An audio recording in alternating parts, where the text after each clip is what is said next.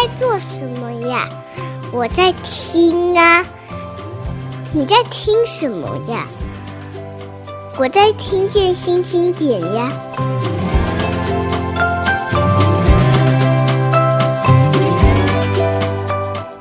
各位听众，大家好，这里是听见新经典，我是新经典文化的叶美瑶。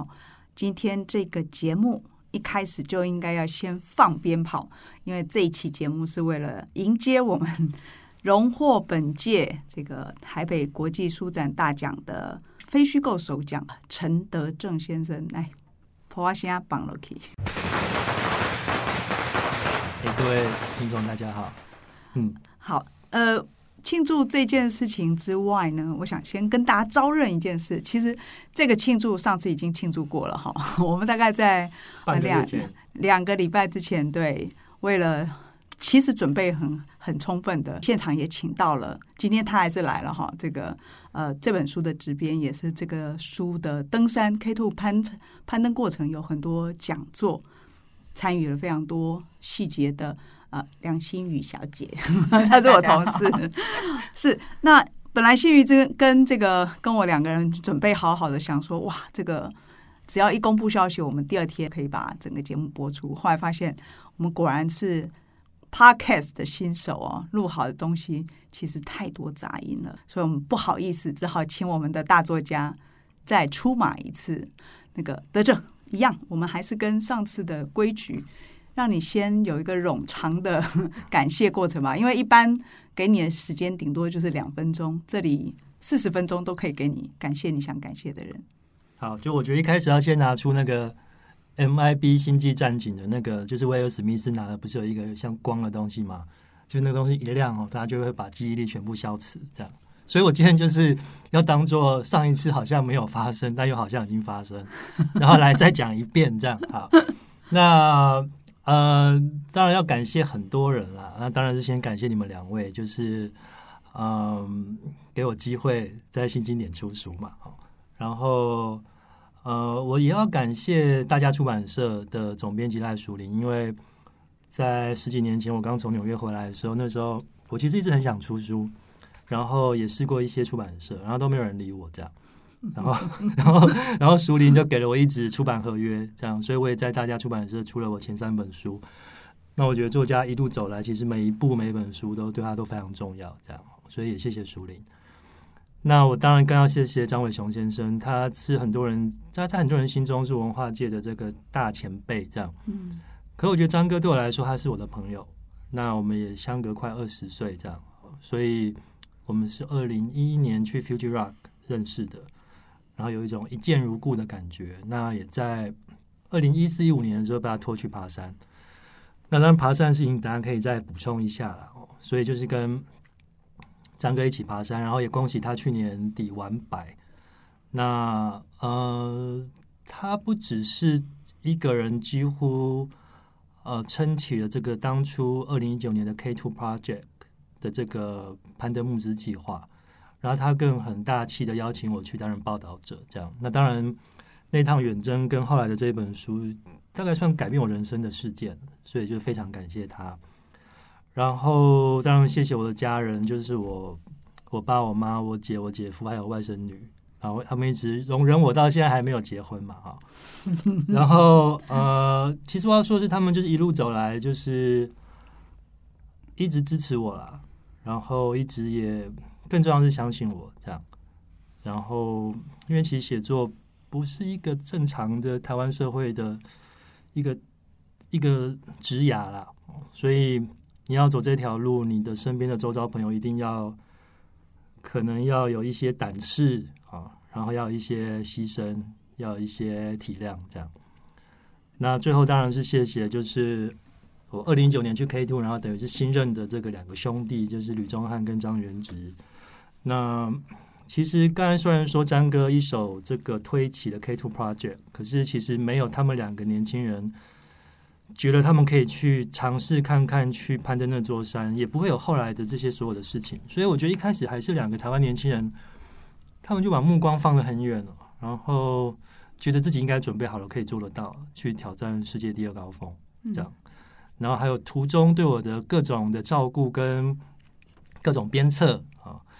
所以非常感谢他们。嗯、那阿果吕忠汉他刚在呃四月十三号这个礼拜三，他又坐飞机去尼泊尔，嗯，然后准备去攀登世界第三高峰甘城张家峰。嗯，那他其实年初受了一个伤，不太，其实还算有点严重，这样，所以我刚好礼拜三那天我去雪山西林纵走，回到家，一到家就打电话给他。然后我就问他复原状况，他说他大概现在复原了七成这样。那其实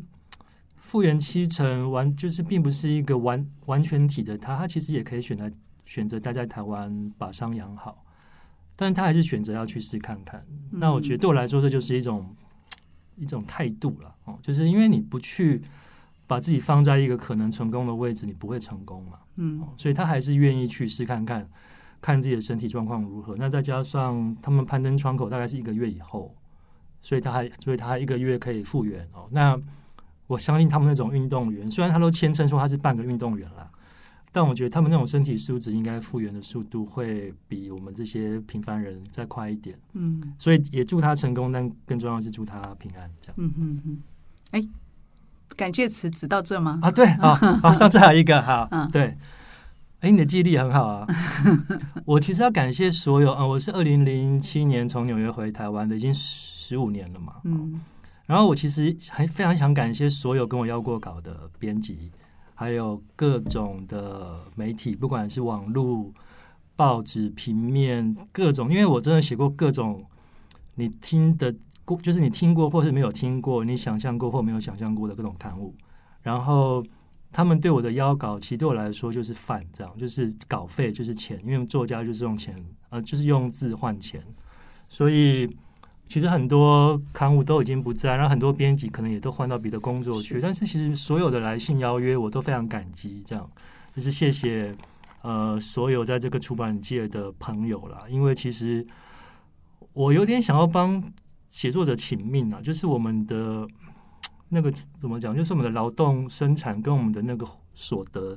在这整个出版界，我觉得应该是比例是最低的。就是说，其实设计它相对来说赚到的钱比我们多。嗯。那如果说你是一个个体户，像我这样，你没有一个每个月的一个固定收入，你要靠你的文字的质量去换钱，其实是非常辛苦的。嗯。对，所以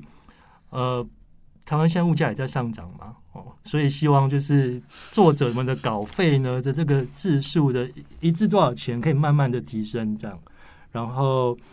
让这些有志写作的年轻人可以有一个更好的环境吧。呃，德正，这个感谢虽然很长，但是我相信你等一下还有机会再继续补充哦。我们两个其实都没有说，今天我们谈的到底什么书哦，各位听众。今天我们介绍的这本书叫《神在的地方》，得奖的这本书就叫《神在的地方》，副标题是一个与雪同行的夏天。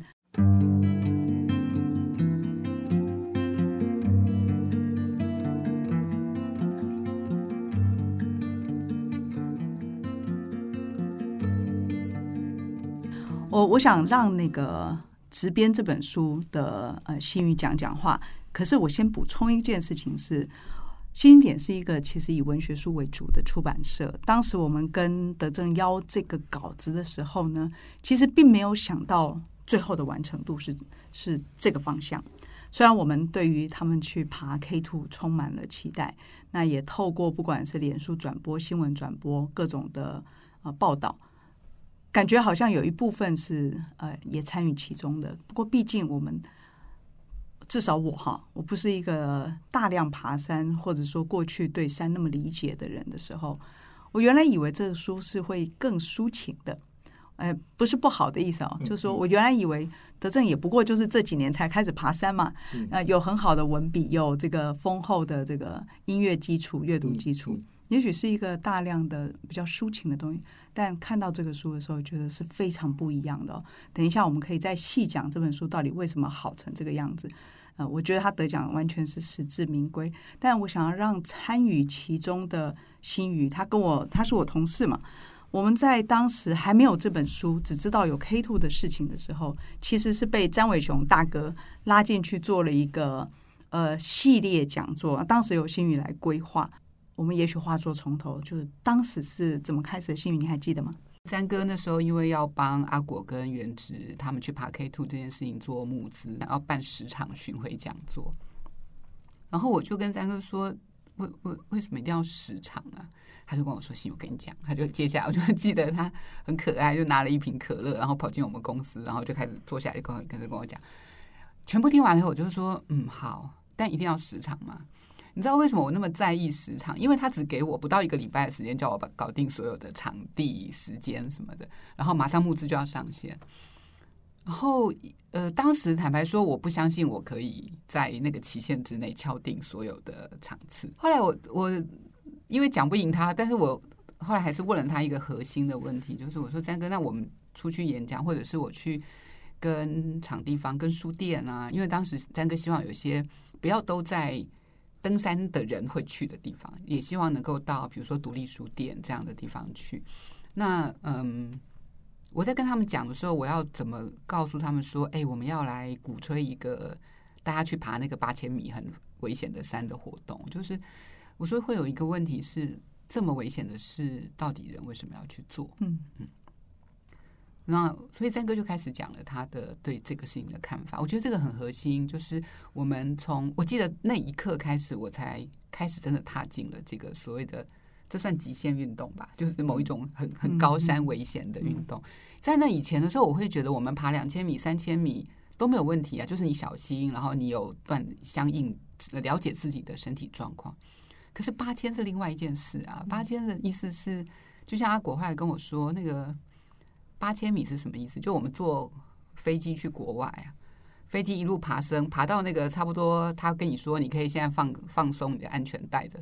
那个高度，嗯，就是是那么高的状况下，那氧气那么稀薄，然后天气环境都那么恶劣的时候，为什么要做这个事情？所以詹哥就在他就在讲一件事情是人要要走出自己。觉得安全的事情，就是有些事情，就像刚刚德正讲的，你把自己放在一个可能会会成功的地方，你就会成功。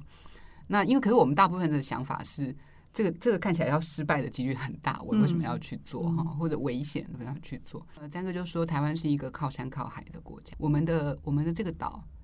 中间是山，四边是海。可是我们的岛民们，大家这些年下来越来越都会化，越来越对于岛跟山，呃，海跟山是陌生的。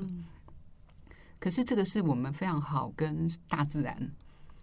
对话，或者是呃验证自己或者反馈自己的的机会，所以应该要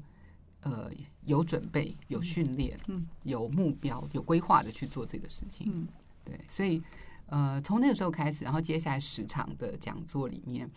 嗯，詹哥跟德正就轮流，他们呃会讲 K Two 的整个行进动线，然后跟。呃，每一个国家登山队的故事，嗯，历史上登山队的故事，所以我等于跟着听了十遍。如果今天现在再有一个人问我说，我们为什么要做这么危险的事的时候，我发现我完全没有疑惑了。嗯嗯、呃，这个是上一次江伟雄做那个募资，我想对很多人来说上了一课，或者是呃打开了一个眼界，很很有很有影响力的地方。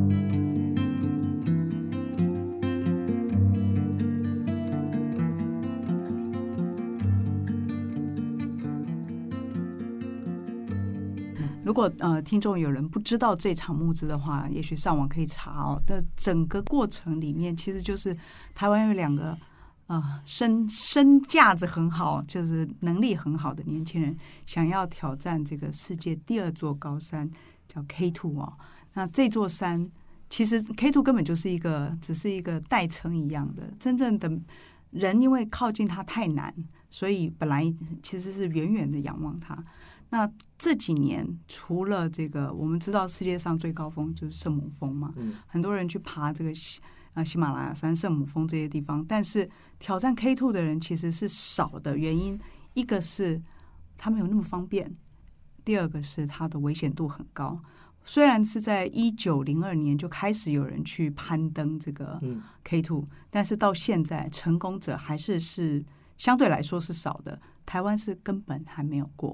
呃，这应该不是台湾第一次登 K Two，应该是第二次，对不对？啊、呃，但是这是第一次台湾等于是完整的要记录整件事情，有这样子的想法。更重要的是，我觉得呃，对张伟雄先生，就是这本书其实幕后有一个很重要的灵魂人物，就是詹伟雄，在书的最后也收了一篇他的后记嘛。就是很关键的原因是他不只把这件事情当做只有原来在爬山的呃高手们自己圈子里的人的事，而他把整个登山或者 K two 这件事情变成是一个在这个时代对台湾而言有意义的事情。所以他透过一个募资，募资的关键并不是说你给了他们钱，他们才愿意去爬，其实是让你愿意参与其中，去了解他，资助他。让他们登上那座山的时候，或者是在靠近那座山的过程之中，仿佛所有台湾对这件事情也有了一种参与感，有一种共融感。我觉得是这件事情让这本书你现在阅读起来的时候，不会只是两个加上一个记录随行者他们自己的事情，不是只是看他们的厉害，而是感觉我们在这里面一起走过什么。那这件事情，我想让德正自己来讲，因为，哎。我我是个人很羡慕陈德正哦，他开始爬山之前，对我来说不是跟我很像吗？就是看书、听音乐，顶多就是他比我厉害，听得更多哈。为什么他就突然变成一个可以跟着去爬 K two 的人？而且呢，这个登山的高手们都把他当做自己的兄弟，也就是说，你得到了认可，你从一个感觉像都会的。这个摇滚的、颓废的，或者是一般说来叫文青的这样的年轻人，突然变成一个在登山界被肯定的同行者、同行者。嗯，你整个看这整件事情，嗯，其实我是二零一五年开始爬百岳嘛，然后我那年那年你几岁？呃，三十六。嗯。三十六岁，三十六岁的时候，我连百岳是这个名词都不知道。怎么真的吗？真的不知道。Oh, 好，然后哦，应该百岳就是反正台湾有两百多座超过三千公尺的山，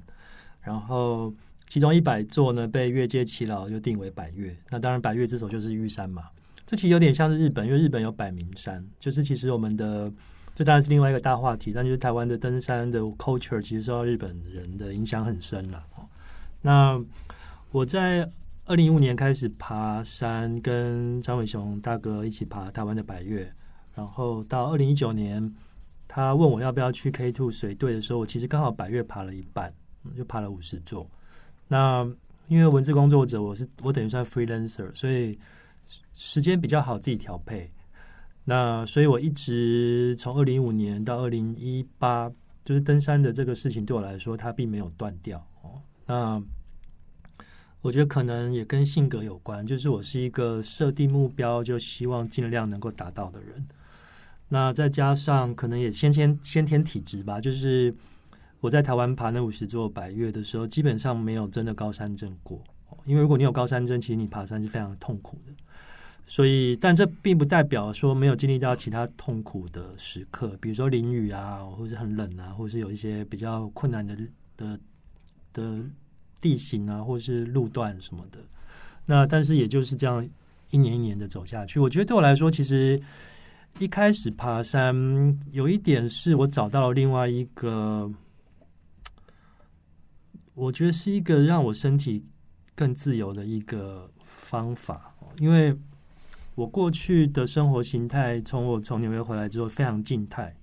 就是几乎就从早到晚都在家里。然后我又是偏偏是一个其实不太喜欢出门的人，然后我也不太喜欢从事太社交的活动，就其实我是一个蛮静态的，喜欢待在家的人。这样，那你身为一个文字工作者，其实像你们编辑也是，就是 从早到从早到晚坐在桌子前面椅子上，然后看着电脑，其实久了对身体是一种磨损哦。就其实你不动反而比动对身体的伤害更大，这也是我后来的。一个自己的经验，所以就是什么肩颈酸痛啊、腰酸背痛这些我都有。这样，那那当然我平常会去慢跑，然后开始爬山之后，突然发现说，哎，其其实，在山径上，骑在山径上，就是呃，自己的身体可以跟着自然很自由的律动啊，哦，然后呼吸到那种很新鲜的空气。会觉得好像整个人被打开的感觉，然后又可以其实透过爬山这件事情，可以更认识台湾。因为很多登山口，或者说你呃下山离开的地方，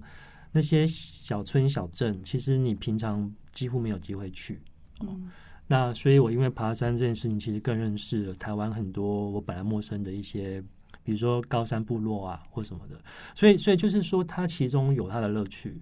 然后可是它也有它的困难之处啦。所以我后来感觉就是，其实登山大概就三件事，就是心态、